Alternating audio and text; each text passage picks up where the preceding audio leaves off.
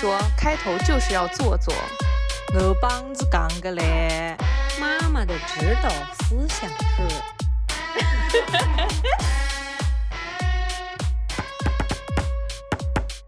大家好，这里是宁宁开门。我觉得我要死了。人都是会做事情的。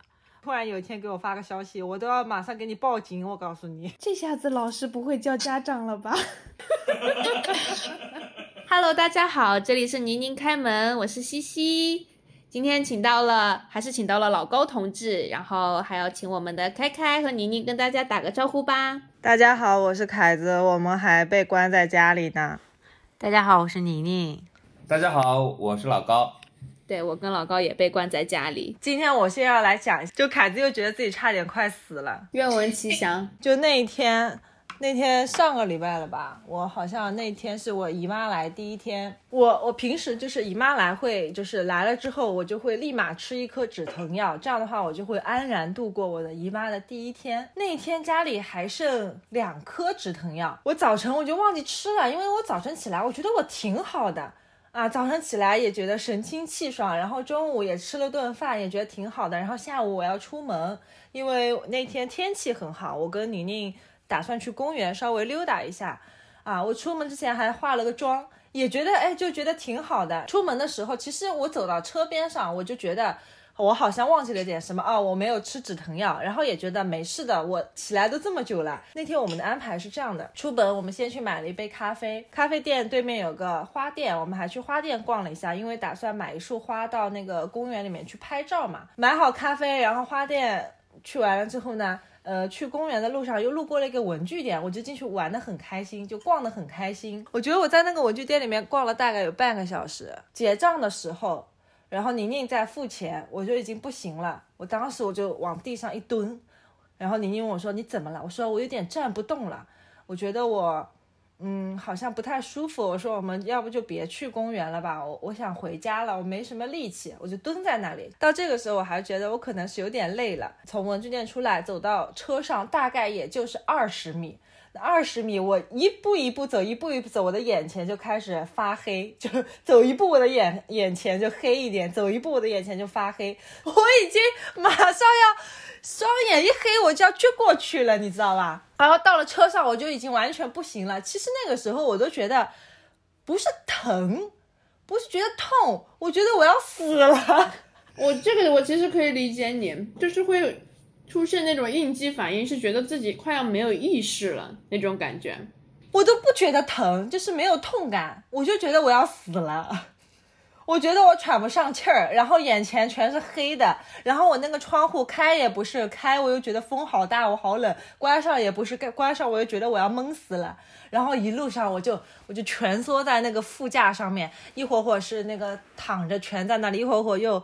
就是头往前，就是头坑在我的那个膝盖中间，就坑在那里，就整个人不行了。其实开到家可能多少时间？十分钟开到家。我我那个时候宁宁来开车门，我已经没有办法自己下车了，他把我扶了下来，然后我就深吸一口气，我就一路冲到了二楼，然后我就往马桶上一坐，当然脱了裤子往马桶上一坐，这是我。用尽了我最后的力气，就是以及我最后的理智，因为我当时已经又觉得肚子疼了，而且我不知道我肚子疼到底是想要拉屎还是觉得是姨妈疼，我就坐在厕所上面，然后这个时候我已经使不出任何的力气了，然后宁宁还一直问我，他使使不出任何力气，就就我我没有力，我没有力气。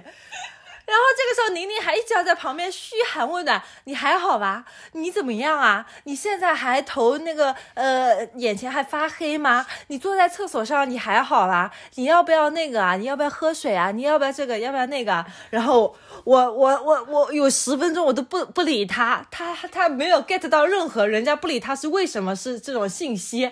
然后我最后从我的那个牙齿缝里面细若游丝的憋出来几个字，我说。我没力气，别跟我讲话。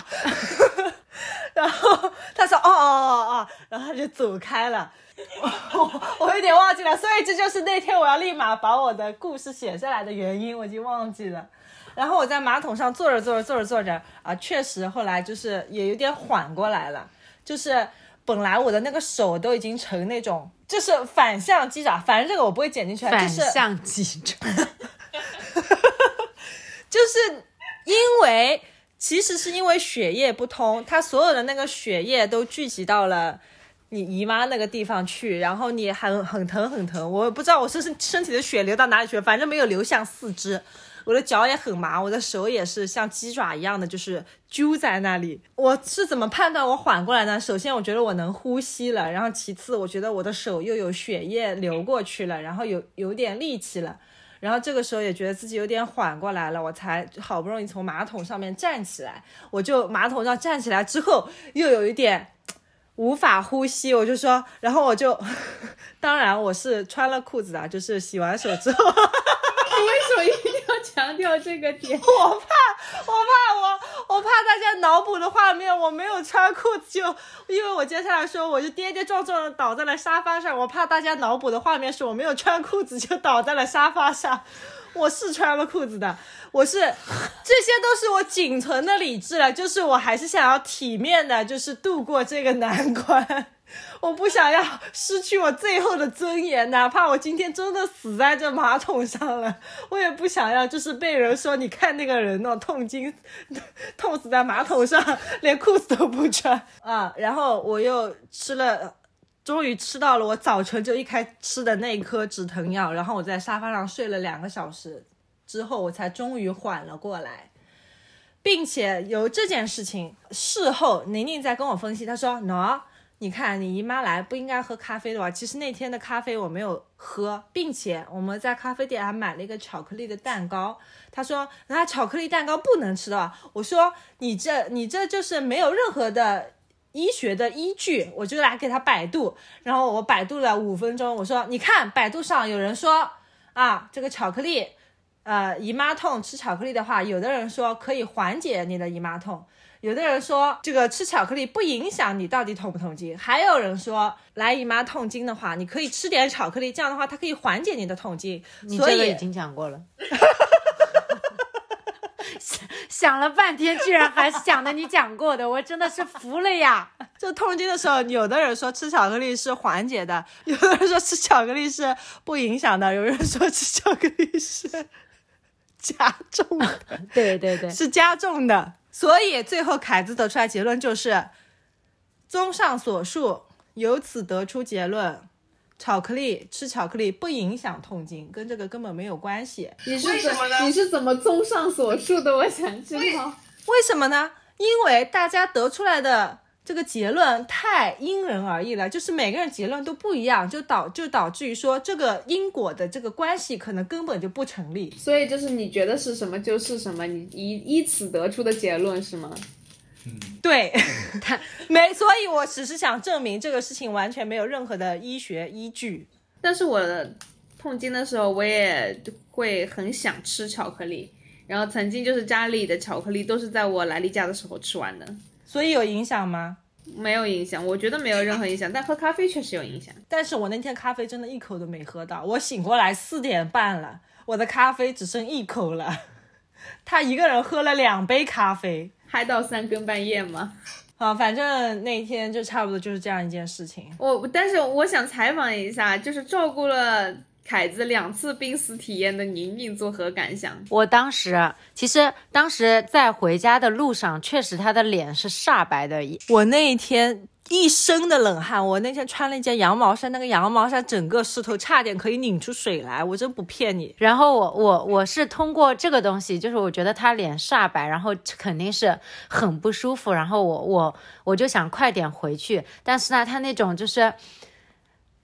濒死的还在不停的向外求救的状态，真的就是不好。我很不厚道的，还是一路笑的，就是 他他他往后倒，他就啊，然后他往前倾，每每做一个动作，他要发出很深重的那种呻吟声，像像那种野兽要现形了，你知道吗？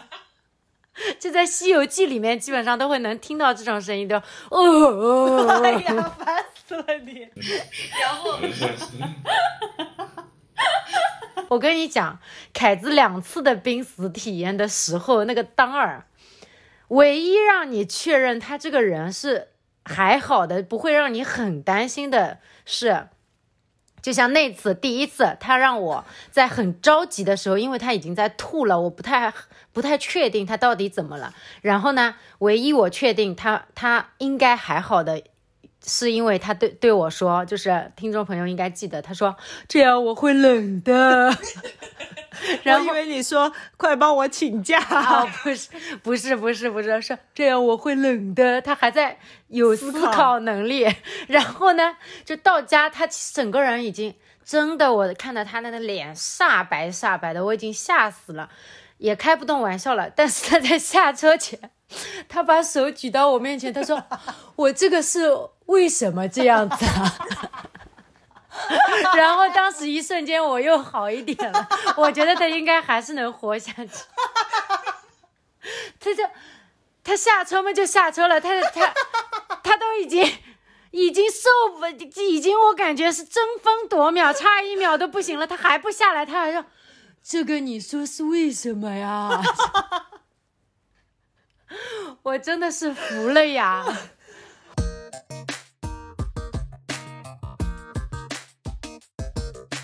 其实今天我们是想来聊一下关于父母对你的教育的一个问题的。呃，首先第一个问题，开开，请问你想当你父母那样的人吗？如果说你有小孩的话，你会想要用他们的方式来教育你的小孩吗？我最近的一个深深切的感受就是，我觉得有一些思维定式我们是逃脱不了的，因为到最后不是说我想不想要用这些方式，而是说这些方式可能是我所知道的唯一的方式去对待对待我的小孩。怎么说呢？就比如说我我脾气很急，这点就非常的像我妈妈。然后有的时候我脾气一急一上来呢，就会很很暴躁嘛。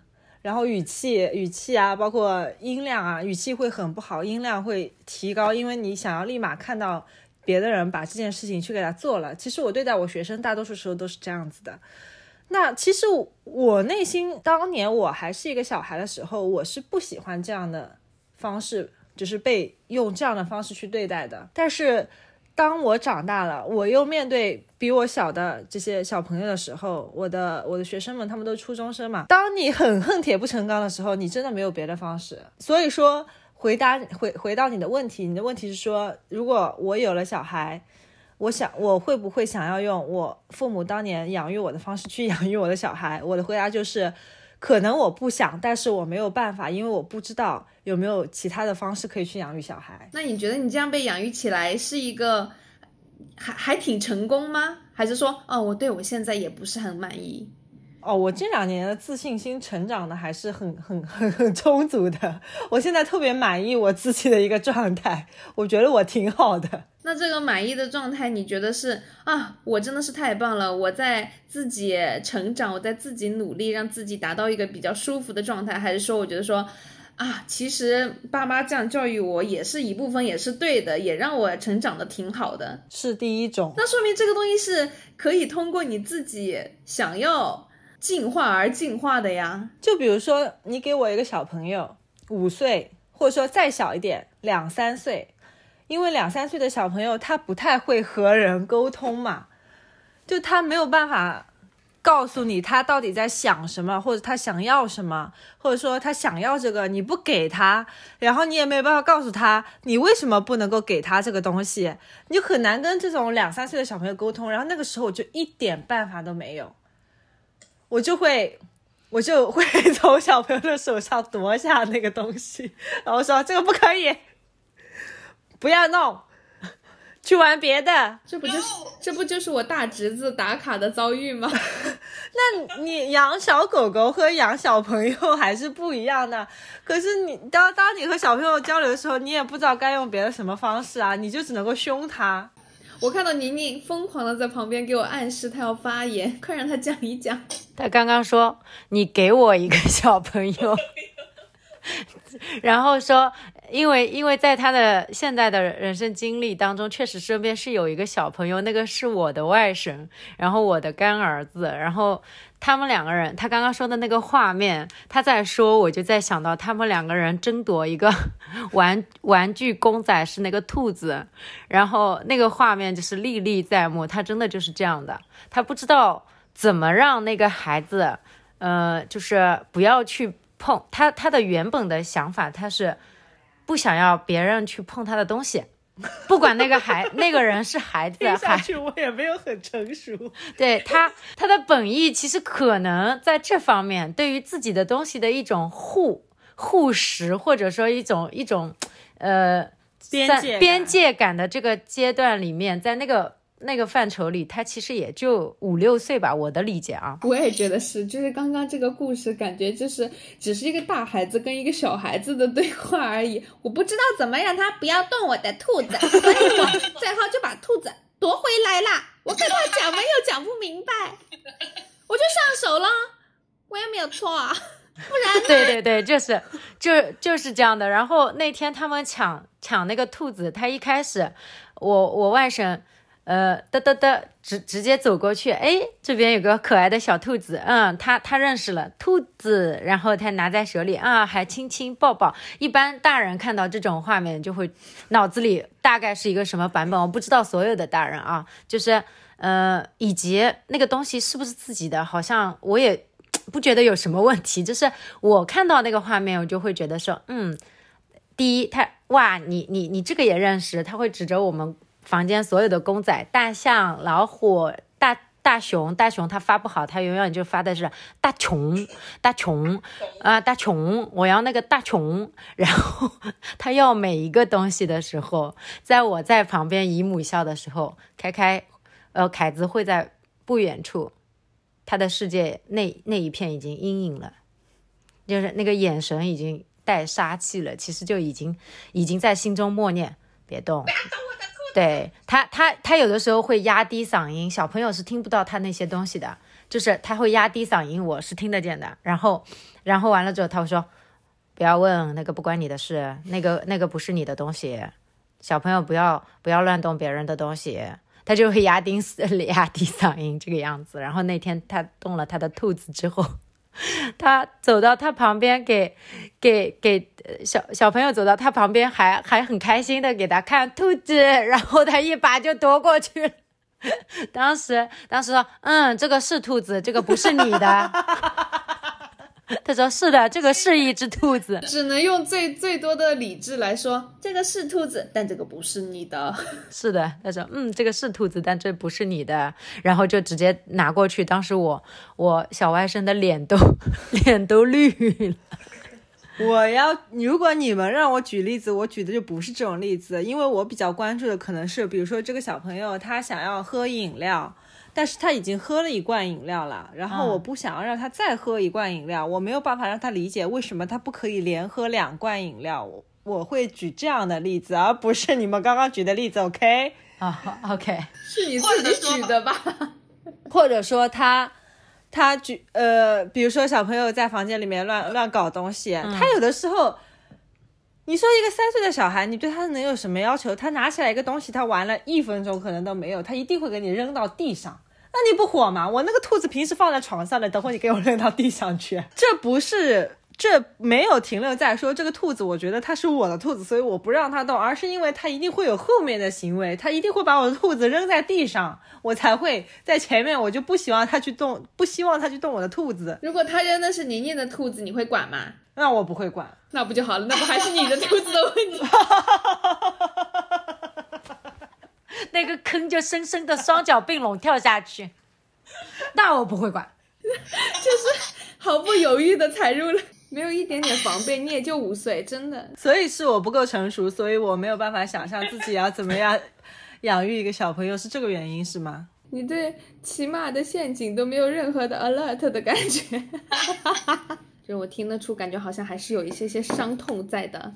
但是，但是你现在也也觉得自己过得很满意啊，也觉得很开心啊。那你自己如果说你自己以后当家长的话，你觉得父母当父母这件事情是需要学习的吗？哦，这个事情我一直很想讨论一下，就是当父母之前，就比如说两个人备孕之前、怀孕之前，小孩还很小的时候，是不是两个人要达成一致，就是当父母这件事情是要在不断学习中努力做好的一件事情，而不是说，比如说从你刚刚的那个呃。提的例子里面，我可以感觉你现你从小就只知道一种阶级的关系，就是我比你大，所以说我讲话你要听我的。然后你对待比如说自己的学生，你说你只知道这样一种方式，就是有的时候可能会变得急躁啊，可能会变得脾气不好啊，只有一种方式，觉得说那我可以。对你这么做，因为我比你大，我是你的权威，我是你的老师，所以你只会这么对他做。那你现在也跟我讲说，你有在自己把自己进化的更好。那所以说，你觉得当父母之前这个事情需要学习吗？平均一席话浪费三分钟，问一个问题呢，绕的嘞。没有，因为这是拆开来的两件事情。因为我想点评一下你之前的那个讲法。你觉得是可以学习的吗，宁宁？可以，你的问题到底是可以学习还是需要学习？就是你可以把前面都剪掉。就是我的问题是，觉得当父母之前，就是是不是需要学习当父母？那你要是政治正确来讲的话，那肯定是需要学习的。政治不正确呢？那可不可以学呢？当然是也可以选择不可不学的。那不学，你觉得这是就是是对的吗？我不说什么负不负责任这件事情，因为我觉得这是你自己判判断的事情，判断的事情，判断的事情。需要学，你从需要这个情态动词，你就感受到它没有那么强烈的强制性。啊哈，就是觉得我们建议可以学一下，你需要学一下这种感觉，就看你自己的意愿啊。你觉得是需不需要学？你自己觉得呢？主持人西西，你自己觉得呢？我觉得肯定需要学啊，我觉得肯定是需要学的，因为。比如说你在你的成长过程中，呃，咱就是说每个人肯定都会有一些叛逆期，对吧？叛逆期你会觉得说你的父母不理解你，然后你也会看到其他小朋友，比如说他的父母对他很好，然后陪他一起玩，陪他一起犯错，然后即使就是很晚了，然后他想要做一个什么事情也会陪他一起去，你会看到这些，你就会很羡慕，然后这个时候你就会产生那种啊。我如果当爸妈的话，我一定会当的比他们好，这样才是对我的小孩负责的一个态度。这样我的小孩就不会像我成长过程中有那种叛逆期，有那种觉得孤独、觉得父母不理解自己这种行为了。我会觉得说，如果是对小孩要负责任的话，肯定是需要学习的。你这个是一个天大的悖论，为什么？因为因为青春期和叛逆期这件事情，它一定是会存在的，就是父。父母和孩子之间的这种矛盾，他不是说你你足够理解你小孩就就可以避免的。我只是说，这可能是会成为我一个觉得需要学习并且做得更好的一个动力。如果我在一开始我就觉得这件事情根本没有办法避免，我就会选择不去做这件事情。你是说不去生小孩吗？不去做那些无谓的努力，因为你你你防得了。东墙你防不了西墙，你东边这个洞补上了，西边的窟窿又冒出来了，一定会有。因为父母对于孩子的期望，你或多或少都会有。这个期望和孩子对自己的期望，一定是会有所不同的。这个这个就是父母子女之间就是矛盾的起源，我是这样理解的啊。那开开你的父母小时候教育你有哪些？你觉得？你能体会到的一些准则吗？其实我跟你讲，我我我这两年通过深深的，虽然没有做任何人的心理咨询啊，只不过我做了很多这种自发的内心的剖析。其实我觉得我爸妈都是，哎，怎么说呢？没有在，他们就是心思不够细腻，他们感知不到我的很多的情绪，而我却是一个情绪需求很旺盛的人。我同意，这个是这个是我。我以为他会说，而我却是一个情绪怪物，情绪需求就是，嗯嗯，需要别人为我提供情绪价值嘛。我这里可以插一句吗？其实这个东西真的也，你的你这么需要情绪，叫刚刚你说什么价值？你这么需要情绪价值，就是这么想要被看到你的情绪。某种程度上也是因为从小被忽略而一天天造就起来的。又浪费三分钟。哎，我不同意。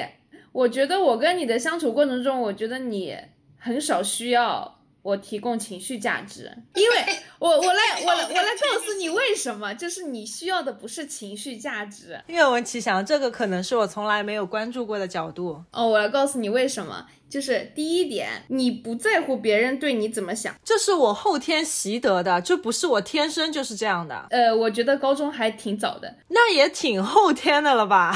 对啊，但是你从高中开始到现在，我觉得你不是一个特别在乎别人对你怎么想的人。那有可能我就是从高中就开始刻意练习了，我就告诉自己不要去在乎别人怎么想你。哇，你的这个程度从高中已经是我现在无法企及的高度了。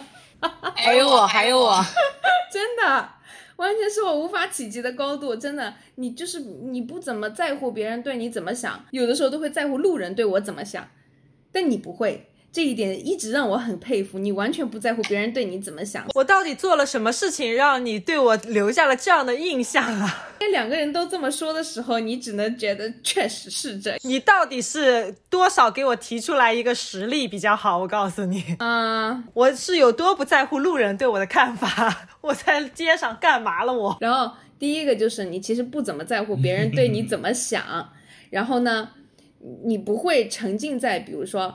啊，他会不会有怎对觉得我是个怎么样的人啊？沉浸在这种想法里面，你完全不会。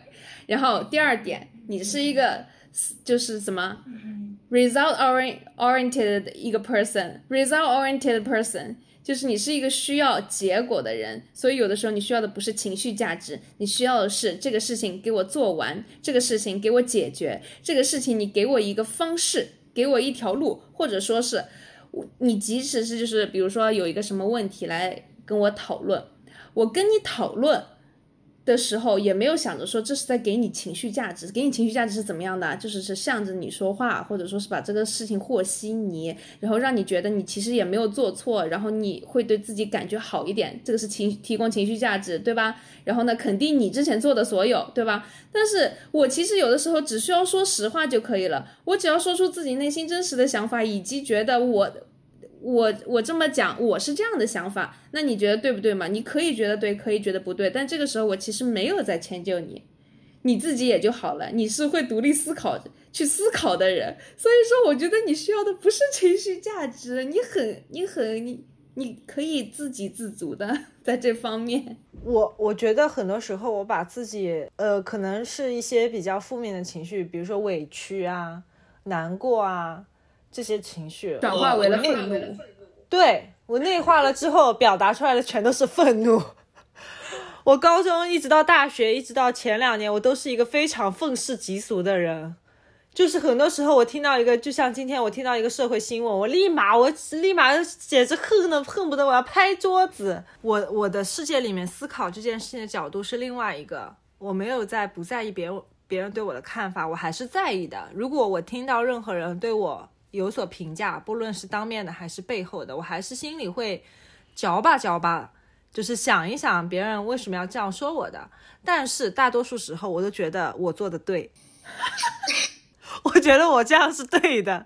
为什么？因为我从小到大，我就觉得我是在一个，我像是在一个模子里面被刻出来的。我太知道我在每一个阶段，我在每一个场合，甚至于说我在。每一个年龄，我应该做什么事情，或者说我应该表现成什么样子，以至于别人觉得我是一个优秀的人，或者说我是一个正常的人。嗯哼，我我太知道别人对我的期待是什么了，以至于我表现出来的就一定是别人就是期待中的。比如说你在学校里面好好学习，你在家里面这个，对吧？当一个好女儿，你在工作了之后啊，老。家长期待的是一个什么样的老师？学生能够管住学生的是一个什么样的老师？但是很多时候，我觉得我就是都是在，就是我的落点最后就是落在我其实是在满足别人对我的期待。所以下一步就是，我觉得我做了这些，我就已经足够好了，你们就不要再来说我什么了。再下一步就是你刚刚说的，我不在乎别人对我的评价，因为我相信别人对我的评价一定是好的。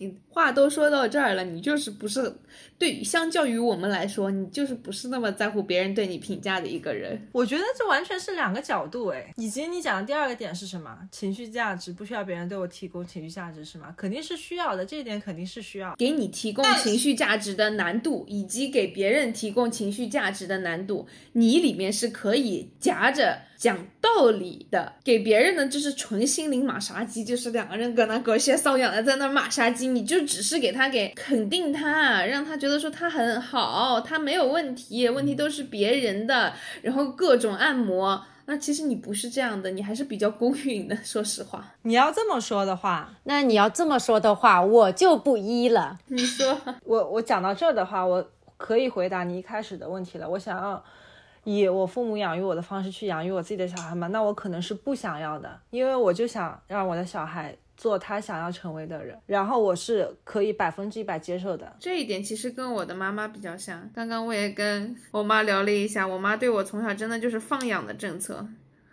而且对我的很多选择都很支持。我的话，如果我我有小孩，我觉得大部分的时候，我可能还是会像我爸妈一样对待那个小孩的，再加上一些些，就是我可能我自带的一些已经进化出来的东西。从你怎么养狗就已经完全可以看得出来了。嗯，比如比如狗明明想要睡觉了，你非要给它涂药。那 那可是它它的脚上有伤呀。我特别受不了的就是别人硬把自己的意志强加在别人身上。哪怕你哎，可是狗不会主动想要被涂药吧？我当然可能狗狗不会想主动想要被涂药吧？肯可以肯定的是，在这件事情上，我肯定是把自己带入了，所以我才会就是做出那样的评价。把自己带入狗吗？那那 OK，那我明白了。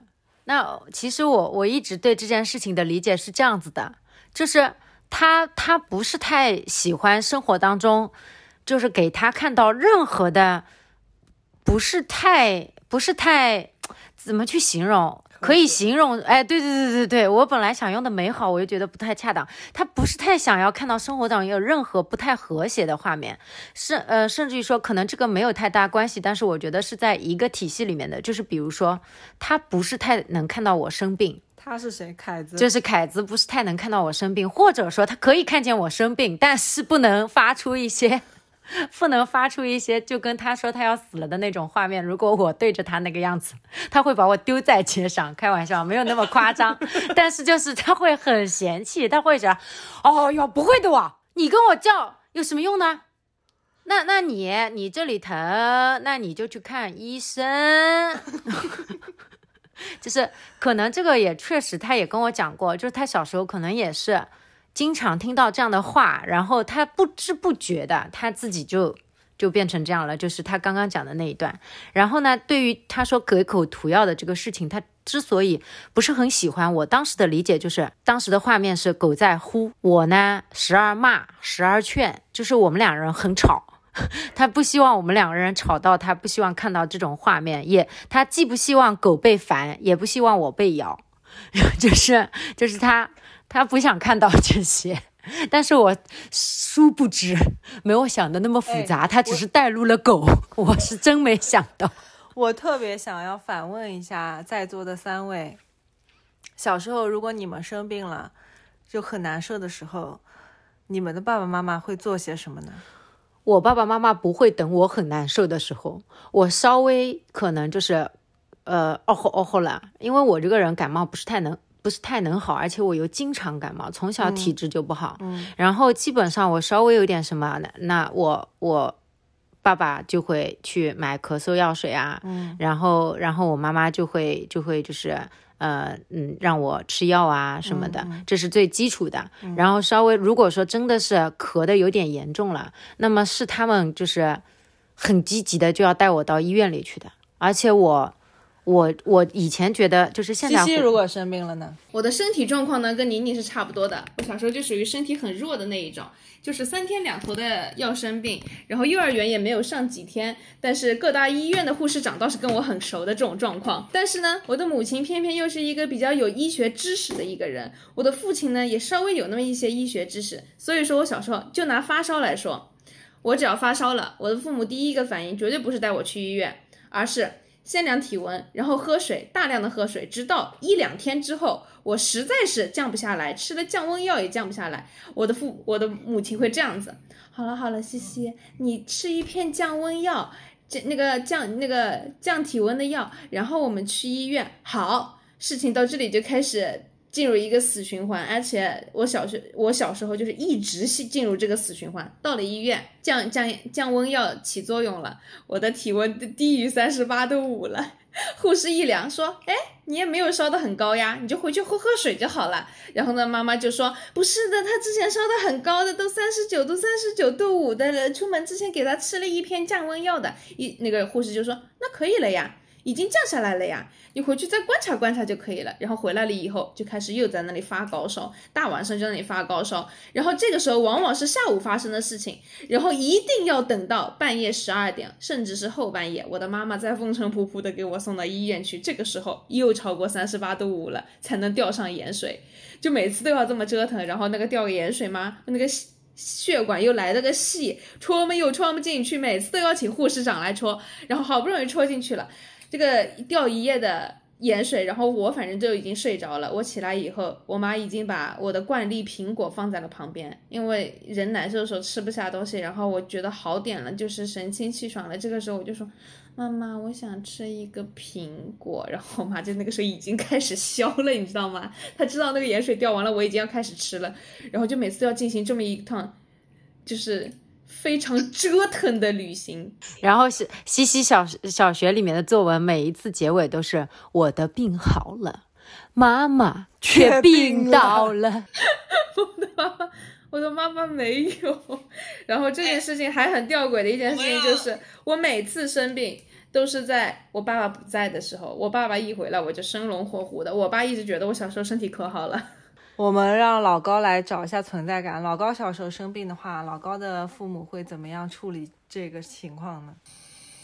我就是他们就让我吃药啊，然后我小时候也是属于那种总生病的体质，然后呃小的时候很惧怕去医院，因为你因为很每周都得去趟医院，所以说导致我有一个习惯，就是因为我们家那个回家的路哈，就是旁边就是医院。一到那儿，我就提前先自己往前跑，然后找一条岔路绕半圈儿，然后再回到家，就避开那个医院的必经之路。我们家长当时还奇怪，这个小朋友写作文怎么跑题呀？吃药，这我就吃药。我没别的。我们这里已经有一个小朋友写作文，他写不下去了，yes or no 就结束了。然后另外一个小朋友写作文，还要跑题。我跟你讲，我小时候，你现在让我来回忆，我小时候如果但凡有一个生病肉痛的，我们这边土话叫丧病肉痛。根本是伤着病，根本非要牛痛嘛，非要牛痛牛痛嘛。我从小就没有感受过这种牛痛。啥叫牛痛？就是说，就是比如说生病了以后，父母不是会对你特别关心、嘘寒问暖吗？然后说，哎呀，我们家宝宝怎么啦？宝宝好难受啊，就会讲这种话嘛之类的。然后他就说他从来没有在父母那边感受过这种。但是我妈是属于这样子的，我从小对医院啊什么的都没有任何的惧怕感。即使我是经常去的一类人，因为我妈从小对我的教育就是，比如说我拔了牙，然后回来我说妈妈牙疼，然后她说不要紧的呀，它疼它的，你吃你的呀，不要紧的呀，明天就好了呀，不要紧的呀，睡一觉就好了呀，然后久久而久之，我真的觉得不要紧的呀，又不会死掉了，我吃我的呀。这个这个真的不是你对小孩说了什么的问题，你这就是说话的语气的问题。对吧？你刚刚那个语气就会让小朋友觉得，嗯，我不要紧的。然后我接受到的信息就是，我觉得我很烦，你知道吗？我觉得我好像烦到了我的母亲。他对我说话语气是不要紧的哇，你这个要什么紧啊？那你要去医院吗？就是 就是就是现在宁宁感受到的一切，你知道吗？那有一次我印象非常深刻，我小时候我爸带我去游泳，然后那天我也确实在外面玩了很久，就玩得很疯。然后呢，我爸也没有怎么在管我。那个时候已经是暑假快结束了，就是八月底了。其实白天很热，然后晚上起夜风了，不是会有点冷吗？然后我爸带我回家的路上，可能就是吹着风了。然后你下午又玩得很累，那小朋友本来玩累了就有可能会生病，对不对？然后那天我回家，我回家了，我也不知道我怎么了，就是觉得自己有点难受。其实那个时候还没有很难受，有的时候如果你不是呃感染病毒啊什么的，如果你只是累了，你那种发烧其实没有很难受。那个时候的难受，不觉得自己要死了。我就去找我妈，我说妈妈，我好像有点难过，你看看我怎么了。我妈一摸我的额头，我我记得很清楚，那个时候我妈在阳台上洗衣服，我走到阳台上去找我妈，然后我妈一摸额头，她就啪把那个衣服往水盆里一扔，就去跑过去就去骂我爸，你怎么回事啊你啊？下午把小孩带出去玩啊，回来就这个样子了啊！先把我爸骂一顿，然后又说我你也是，你在外面只知道玩，你也不知道什么什么什么什么东西。好了，你现在你看你自己，你都发烧了，什么东西的啊？赶紧躺到床上去，我去给你找药去。就 就 就对于小朋友来说，这个真的好吗？就是我只能说是阿姨不是很会表达对你的关心。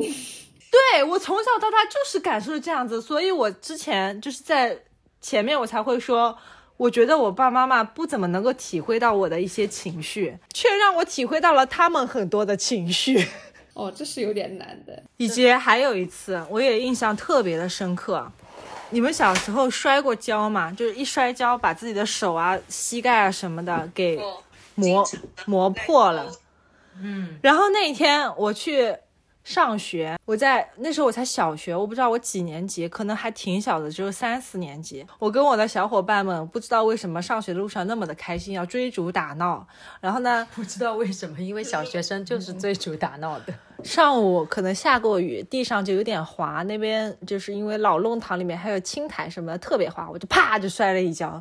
那个时候我出家门还不到可能五百米，然后我就呃就回去找我妈，然后我妈又是把我臭骂一顿。你跑在路上为什么要不好不好叫走路？你要去就是就是让自己去摔一跤。你为什么要让自己摔一跤？对，类似就是这样的话。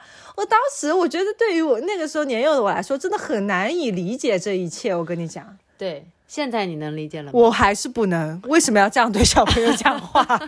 你人小朋友摔跤都摔成那样了，都已经很痛了，你为什么还要骂他？就是就是，我觉得，嗯嗯，这个就跟你一开始讲的一样，你的爸爸妈妈在我听了这些故事之后，我的感受是，他们确实不怎么会。他不光是不细腻的问题了，就是除了不细腻，还有就是没有办法正确的表达自己的一些情感。其实他能气成这个样子，从一个旁观者，我跟你讲，不是这样子的。你这个只是在给我，这只是在灌心心灵鸡汤而已。我我 我是想说，我知道你后半句要讲什么，但是我觉得不是这样子的。我想讲什么？你说。你你刚刚的论调的基础就是说，虽然他在骂你，但是他还是关心你的，是心疼你的，不然的话他就不会骂你了。他能这么生气，就说明责之责之甚，爱之切。为什么要责啊？拜托，我摔了一跤而已，为什么要？这就是这一切的情绪建立的基础是错误的。为什么是要责呢？你只摔了一跤，有什么好怪罪的呢？我也没说他对。为什么要生气呢？咦？就很奇怪啊，是很奇怪，就是就是有这样的一类父母也好，或者说甚至是爱人也好，他是不懂得怎么去正确的表达自己内心的心疼的。就是说，呃，打个比方说，我们老话有说在说，打在儿身，痛在娘，呃，打在儿身，痛在娘心，对吧？但是娘嘴上说的是 难为呀。怎么要把自己摔一跤，然后还要说打造而生，痛在良心？我跟你讲，这一切都是不成立的，这绝对是说不通的。对我也不接受。OK，但是但是我依然赞成你说，对于一个就是不不涉世事的一个小朋友，哪怕就是十五岁之前听到那些口气，都是无法承受的。哎，不是说真的，我觉得对任何年龄段都不应该是这样子的。我不知道他们在害怕什么。你如果关心，你就说你很关心；你如果说你心疼，你就说你心疼。这并不会让小孩子变得不自立，或者说让小孩子变得就就此依赖你。我不知道他们在怕什么，一定要摆出家长的这种。态度一定要骂你一顿，然后再让再回头跟你说你没有体会到我在里面的良苦用心，这我也不接受。我妈都从来没有补过这一句，她就是骂完你就是骂完了。不是，我是相信她心里是那样想的，但她从来都不会讲。其实我也是不能理解的。我觉得对任何年龄段，不光是对小孩子，都不应该这样，因为人类是要学会如何表达自己的情绪，然后进行有效的沟通的。我在大学的时候跟我妈吵过一架，就是跟她隶属，就是，呃，我那个时候还记得的很多，我觉得她对待我很不公平的地方，然后就是吵架的时候，我声泪俱下的控诉，就觉得啊，你都不怎么我怎怎么样怎么样怎么样。我想知道阿姨的回答。我妈说，哈，你怎么心里想想那么多啊？我没有那个意思。我妈就是这样子的，所以她根本没有你们你所就是她根本没有宁宁所解读的那一一系列内心的 OS，根本没有那些东西，她就是当时当下她就是想骂。那这样我就不能理解了，哎，对吧？那那你觉得我能理解吗？那我觉得你声泪俱下的控诉他，然后听到这个答案以后，你应该哭得更厉害了，甚至没有后面的良苦用心。我当时应该是有点懵的，但是我我妈跟电视里演的都不一样。但但是那一次之后，就是我妈妈明显就是跟我的交流，我觉得她会注意很多。因为你但凡跟他讲了你你心里在介意什么，他还是会去照顾你的感受的。虽然他的世界里可能本身不存在这些情绪。哎，所以我想，我想，我想问一个就是延伸开去的问题，你的。你们的父母小时候会很喜欢跟你们忆苦思甜吗？就比如说你说，哎呀，这学校里面蚊子多的要命，然后父母就会开始跟你忆苦思甜，说我们那个时候上学都要翻山路，然后走多少公里去上学，然后那个夏天嘛又很热，然后怎么山都没用，冬天嘛又很冷，会跟你们讲这种忆苦思甜的事情吗？你爸爸妈妈难道不是在这个江南平原上面长大的吗？为什么要翻山路去上学啊？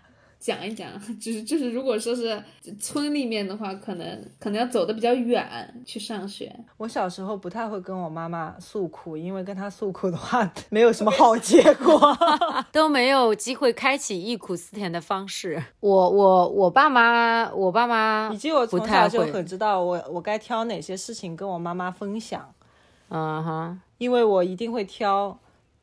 能够得到一些正面反馈的事情去跟他分享，所以你，所以你你的爸妈妈反反向激化了你早熟，我感觉 我并不觉得我早熟，他不早熟，他就是个单儿。我只是在那种相处模式当中找到了我的 生存的方式，找到了我的位置而已。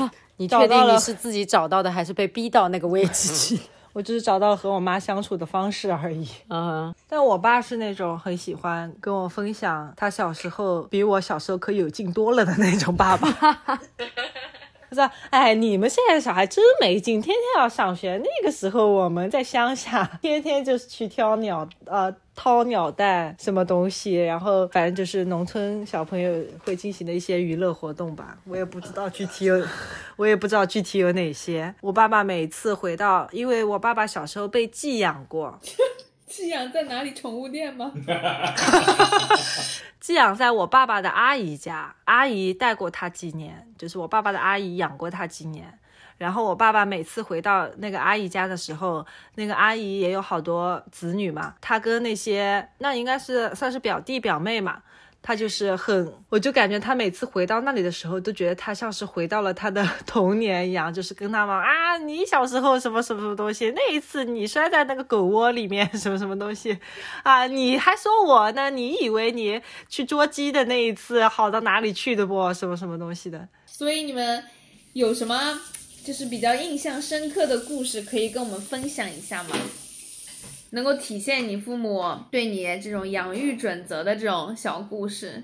我小时候有一次，我记得很清楚，那个那个是我的舅公，就是我爸爸的舅舅，我喊他舅公。过年去舅公家拜年，那个时候小时候没有什么交通方式，只能够坐公交车去嘛。从舅公家出来回家，还要再继续搭公交车回去。舅公家离那个公交车站真的好远。那个时候我应该还是在小学的时候，我走走走走，我又走不动了。我就看到，我就跟我妈妈说：“妈妈，我走不动了。”如果你小时候跟你妈妈说：“妈妈，我走不动了”，你妈会说什么？西西，接着走，妈妈抱不动你。呃，宁宁呢？我十就你十岁了，然后你跟你妈说：“妈妈，我走不动了。我那个时候跟个猴一样，没有过这样的经历，我只会现在对我妈妈说：“妈妈，我走不动了。”妈妈她会搀扶着我。然后那次我妈，我妈跟我妈跟西西的妈妈反应是一样的，说：“ 你自己再走走吧，马上就到了。”然后在三个马上就到了之后，我是真的走不动了，我就一屁股蹲在了那里。然后我爸爸妈妈一开始没有发现我没有跟着他们，他们又往前走了五十米，然后一回头发现我还蹲在原地，然后他们就站在那里插着手等了我。这不是网上经典的九零后育儿吗？对我爸妈虽然是六零后，但是他们是用同样的方式育儿的，我也不知道这是怎样的一种巧合。好好超前哦！他们就插着手，然后就站在原地看着我，跟我相隔五十米。然后年幼的我就蹲在地上蹲了，我也不知道多久，可能五分钟吧。然后我又自己站了起来，慢悠悠的跟上了他们，然后他们又一起跟着我，又继续往那个呃，继续往那个公交车站走。啊、这个全程我们三个人之间没有人讲过一句话。哦，如果是我爸也在场的那个画面的话，如果我说走不动了，可能可能我爸会背我的。就是如果非要10岁了是到那样的画面的话，十岁了也会背吗？会背呀、会背呀、现在会背吗？现在不会背了，现在不你会。确定吗？确我不是 我我我确定吧？我我觉得我妈还能好点，我妈会好声的安慰我，说哼妈妈也累了，我们再往前走一走，我们歇一歇再走一走。但我其实我深知我妈是不可能抱我的，因为她确实抱不动我。这个就是我今天晚上想要全程想聊的一个话题，就是这个就是你怎么跟小朋友交流的问题，所以我才会觉得说我不懂得如何跟小朋友交流。你觉得我妈这样就可以啦，就就劝劝我啊，就说大家一起歇一歇，待会儿再往前走啊。我们总归要去的，不可能在这里过夜，对吧？但是我又抱不动你，只好慢慢走咯。我脑海中曾经脑补过一个画面，比如说我我我我有一个小朋友，然后呢，这个小朋友跟我在外面玩，可能是一个男小孩，然后呢，这个小男孩呢，我跟他说啊，你不要跑，马上要摔跤啦，然后他啪就摔了一跤，然后就过来跟我说啊，我我摔了，妈妈，我我头好痛，然后我就会跟他说，嗯，是的呢，你的头好痛哦。没事的，你死不了，哎，我妈差不多就是这样的，真的。是吗？真的，就是她就说啊，不要紧的，然后就说玩去吧。我想说啊，还能玩，还接着玩吗？还能玩吗？然后就如果真的太痛了，我会说妈妈，我不玩了，我要回家了。然后也会有的时候就自己衡量了一下，觉得这一身要强，不能倒在这儿，那我再去玩一会儿吧。然后那下次下次小朋友会知道自己不要跑太快吗？不会，啊，那没事，下次还摔的还是他，反正我慢点走就行。是是这样子的。嗯，好的，知道了。感谢你今天的热心解答。其实父母的站位，我感觉就是不要，确实自己也不要把这个当回事。打个比方说，你如果觉得孩子摔是很正常的，那你就呃，不管什么表达方式的人，既不会有那么大惊小怪的，也不会有那么愤怒的，就是这是一个孩子本来就会发生的事情啊。保持作为人父母的话，一定要保持自己的情绪稳定。对对，是的，是这样子的，我感觉这是很重要的。有的时候，你一旦情绪稳定，可能嗯，无意间给出去的反而是一些正向的东西。是的，我觉得是的。因为很多东西，你就算学的再好，也是也是会有的时候当当时当下不会去想书本上到底是怎么教我的。也是一念之间的事情。西西，我问你，如果你的小孩真的考不上大学，你真的会不在意吗？我在意的。你觉得你妈妈是真的不在意，还是因为你考上了大学，所以她现在说她不在意？我觉得是第二种。我才不信她的鬼话！我跟你说，我我跟你说，我妈小时候呢，确实不怎么管我学习，就是他们两个人呢都嫌我笨，我确实家里最笨的那一个，然后从小也是家族里面学习最不好的那一个，这些事情我承认。然后呢，但我但我的成绩也一直还好的，就是属于中上等，然后也不拔尖，就这么一个状态，就是一直就这么混着。然后他呃单位里面有一个同事。他的小孩非常的拔尖，然后就每年每年都是三好学生，然后老师表扬啊什么的，然后女孩长得也很可爱，然后呢就嘴也很甜，叔叔阿姨的每次都叫的很叫的很好，然后呢他的爸爸就经常跟我妈分享育儿经，就说小孩写作业是一定要看着的，然后呢你要跟他一起学，他学到哪儿你学到哪儿，你才能辅导他，然后呢。我妈那天晚上回来啊，就是假模假式的说：“今天我要跟你一起学习，今天我要看盯着你写作业。”我真的当时以为我做了多大的错事儿，我妈要在旁边盯着我学习。我心里这样说：“最近还好的哇，没有考得很不好啊，为什么突如其来？”然后那，一晚上我都如坐针毡，真的。就是我妈可倒好。他拿了一个《红与黑》，那个真的那一晚的记忆太太深刻了。他拿了一本《红与黑》，翘着个脚坐在我的房那个书桌旁边，然后在那里一页一页的看《红与黑》，看了一半说：“作业写完了吧？”我这个时候已经作业写完了，并且漫画书都已经看完三本了，就 就在他旁边明目张胆的看。然后我说：“妈妈写完了。”然后他说：“哦，好的，赶紧去洗澡睡觉吧。” 我说，我心里在想说，嗯，他今天是吃错了什么药？然后回去以后，他他长大之后把这段经历跟我说，他说，你看吧，你就是一个不要看也可以的小朋友，你看了的话更不好。就像是我如果说我昨天晚上就得到了今天考试的答案就是 A A B C，然后如果说是我那个同事去告诉他那个小孩说，呃，女儿，你明天的考试正确答案就是 A A B C。他女儿肯定原封不动的写 A A B C，然后拿满分。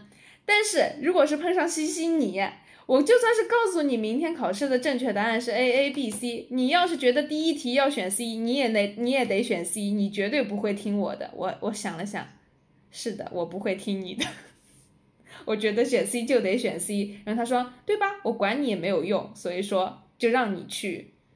我现在说，嗯，也行吧，但是。你能告诉我答答案也挺好，然后我爸就是一个也是一个性子很急的人，非常的嫌我笨，然后从小大概辅导了我数学两次以后，再也不辅导我了，他觉得我笨。但是那个时候我们没有学方程，不会用方程的思维解答呀。然后不过这个事情就是导致我比所有的小朋友会方程大概能早了个三四年吧，就他他把硬把我教会了。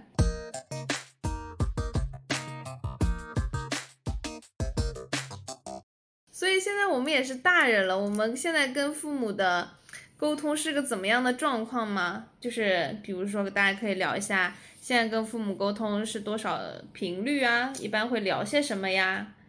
你会不会主动关心父母呀之类的？OK，我跟我我跟我爸爸妈妈就是认识我超过一年的朋友都会知道，我爸妈跟我的交流最特性的一点，第一，我爸爸。一定会在每一天雷打不动的差不多的一些时间来来 check 我的行程，就是这个事情已经坚持了，应该从我有手机那一天开始。我以为从你会爬开始呢。宁宁，你今天要去哪里？有可能那个时候就已经开始了，只是我听不懂。问一下你的行程。甚至于，甚至于我的我的爸爸为了。我不知道他是为了都跟我多讲几句话呢，还是什么？就是就是，比如说他今天给我打一个电话说，哦，你现在再回来啦，哦，你今天是去的哪一家中心啊？哦，你去的，那现在应该是差不多到，嗯，他要背路名、背路口，对吧？现在应该差不多到大道了吧？我说，哦，那那我没有走，我现在差不多在，嗯，那个，啊，就打个比方，路吧。哎，怎么会在路呢？你从回来不应该呀，你不应该出现在这个地方。然后等等，就凑满差不多一分半钟的通话。都这样才只能凑满一分半钟吗？因为本来说，嗯，你再回来了吗？再回来了，十五秒，就是差不多都不会到。那我爸爸跟你爸爸完全不一样，他会问我说，他真的无事不登三宝殿，他真的不会来问我说你到哪里了，然后只是为了跟我寒暄一下，他只是想 check。比如说我在开车回家的路上接到了我爸爸的电话，他肯定是这样的，到哪里了？然后我说到某某某地方，他说哦还没到菜场，去菜场帮我带两根葱。就是你你爸跟你的交流是工具工具型的，对对对，然后他讲完了以后，绝对不会等我说哦或者好的，或者说哎呀算了吧，好烦呀，他就挂了。布置完任务他就挂了，我跟他打电话，我永远不用按那个挂断键，他一定会先我之前挂掉。我爸爸如果 check，但凡他来 check 我到哪里了，他是这样的：喂，你到哪了？我说我到哪了哪了，说哦，快点 挂掉。然后要是觉得我还离家比较远，快一点吧你，就是要多讲两个字。然后，然后第二条是我妈妈，我妈妈跟我的交流基本上就是，嗯、可以说是细到细到真的就是从小到大都是那样的细。比如说，我妈妈要我要跟我交流一个我的衣服已经叠好了，然后呢，嗯、她她其实只是想跟我说，啊、这个这个你要去放一下，就差不多就是这样一句话。但是如果是我妈妈跟我的交流呢，是啊，妮妮，那个衣服叠好了哇？你什么时候打算 要去把这个东西放一下？我说哦，一会儿。哎，一会儿，一会儿，一会儿。然后他他也说着这个话，就会走进我的房间，抱着那一堆衣服，一会儿，一会儿，你们一会儿，一会儿。然后那待会儿嘛，又不知道什么时候去。我说啊，我来了，我来了，我放了。好，我接过衣服还没有完，他说，哎，这个不是这样放的，哎，那个不是那样放的。哎呀，还是我来吧。我还在家的时候，就是初中啊那些时候，就是晾衣服这件事情呢，也确实是我的活，包括收衣服、叠衣服，然后洗衣机洗好了衣服，它不是会叫的嘛，嗯就滴滴滴会滴，叫啊！我要死了！快把衣服拿出去！关于晾衣服、叠衣服这件事情，就是那个洗衣服，就是这个全程在我们家的话是不会超过五秒钟的。就是洗衣机叫了第一遍滴滴滴，然后我妈凯子，然后这个对话就结束了，嗯然后我就会去晾衣服，晾好了就是就就没了就没有下文了。，OK，然后到后来就是就是可能到晚上或者隔天衣服差不多干了，然后我自己会把衣服叠叠好收好，嗯，就是在叠衣服这个过程中也不会有任何的对话产生。嗯。没了，就是他想表达的是，他跟他跟父母相处的方式跟我这边是完全不一样的。就他那边是静音模式、简短模式，简短模式。我，的父母是探索模式，就是他不管我怎么放，就不像莹莹的妈妈会很碎絮叨，然后一定要让我按她的方式放，他不会要求我怎么放，但是他会打开来说你太乱了。下次，然后下次我就心领神会，我知道他下次打开我的衣柜，他要看到的是整齐，然后他也不管我怎么变整齐，以及我要怎么叠这个衣服，我下次只要让他看到整齐就可以了。中间不管，要的就是你探索好怎么达到这个效果，给我就可以了。然后我现在有一套自己行之有效的叠衣服的方式，然后这个顺序就像是写字逗笔画一样。我妈看到我叠衣服，完全不能理解我是怎么把衣服叠成豆腐块的，但我就是可以。就是看你这一步永远不知道你下一步要叠哪里，对，但我可以把它叠成豆腐块。就跟那个小朋友写一二三四，你永远不知道他下一个笔画要写哪一画。然后我妈经常会，比如说我会把全家人的衣服都叠了嘛，我妈拿到我叠的衣服说怎么会叠成这样？我就说你就说好不好吧。她说行，你叠了就行。我都是叠好了衣服拿到我妈房间里去，我说妈妈这个衣服哪能放哪？说随便你，喏、就那边空的，你放哪吧。但是我的房间就是我所有的我的衣服要放在哪里，我的 T 恤要放在哪里，我的什么要放在哪里，就是我自己有我的一套逻辑。然后我妈妈的话，就是她是一个比较随性的人，嗯，就是你帮她做了事情，她就已经很感激你了，她就觉得嗯很好，你小朋友在家里还知道要做事情，然后她是绝对不会来对你做任何的评头论足的。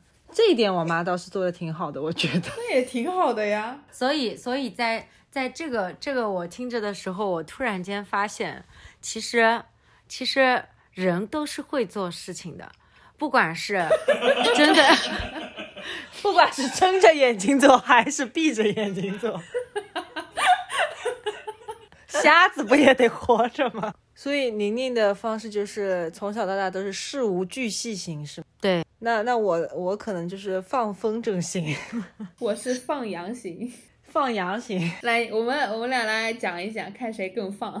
那肯定是我更放。我就跟你讲，我我我做老师这几年，就是偶尔也会有出差的时候到外地去学习嘛。然后我事先也是会跟我爸妈讲的，我这周末或者说我哪天哪天我要又要到哪里去了，肯定是知道我的行踪的。然后到我去那个地方和我到了那里待了可能一两天、两三天，一直到我又安全的回来了，这个中间我爸妈是一个电话一个短信都没有的，然后又说哎呀回来了，就是又很高兴，就觉得我又活着回来了，没有没有没有这些东西，然后我也会觉得很奇怪，因为你总要说。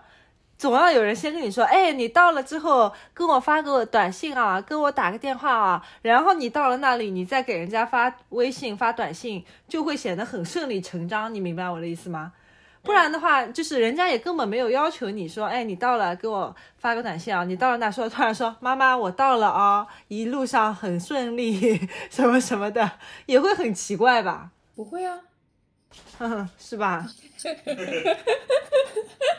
我就问你，我从来不要求你到了哪里出差，你来给我报平安。你突然有一天给我发个消息，我都要马上给你报警。我告诉你，你那个是突然，但是我妈有，对呀、我就是从小就是都没有这种习惯，就是而且也没有这样被要求过。那我其实因为大学是出国念的，我爸妈那个时候就给我定规矩，每天都要视频聊天，所以说到现在这么多年了，就是每天都会视频聊天。然后如果我忘记了也不要紧，如果你在家的话，也要视频聊天吗？因为每天都要视频聊天啊。每天都要聊天，要见到面聊天。视频或者见面聊。对，视频或者见面聊，所以说我到现在也是每天都需要视频聊天。所以这个放羊还是没有放风筝放的那么远，是吧？然后，然后呃，我说我父母是放羊模式，一般都呃，主要是指我我小学的时候自己去上学，然后他们也是很放羊的状态，就说啊你自己去做好了，然后我要去什么地方，他都是啊好啊你自己去就好了。然后我去出国，我父母真的我这这个就是我刚刚跟你讲过的故事，我要去出国了，我父母在那个机场就入。入安检的这个口子那个地方，就是送到不能再送的那个地方。那我第一次出国，然后那个时候我才十七岁半，然后那个时候我的眼泪都已经在眼眶里面快要掉出来了。我的父母在握住我的手，然后又跟我抱了一抱，以后我的眼泪马上就要掉出来了。我妈这个时候跟我讲：“这下子老师不会叫家长了吧？” 其实不管父母。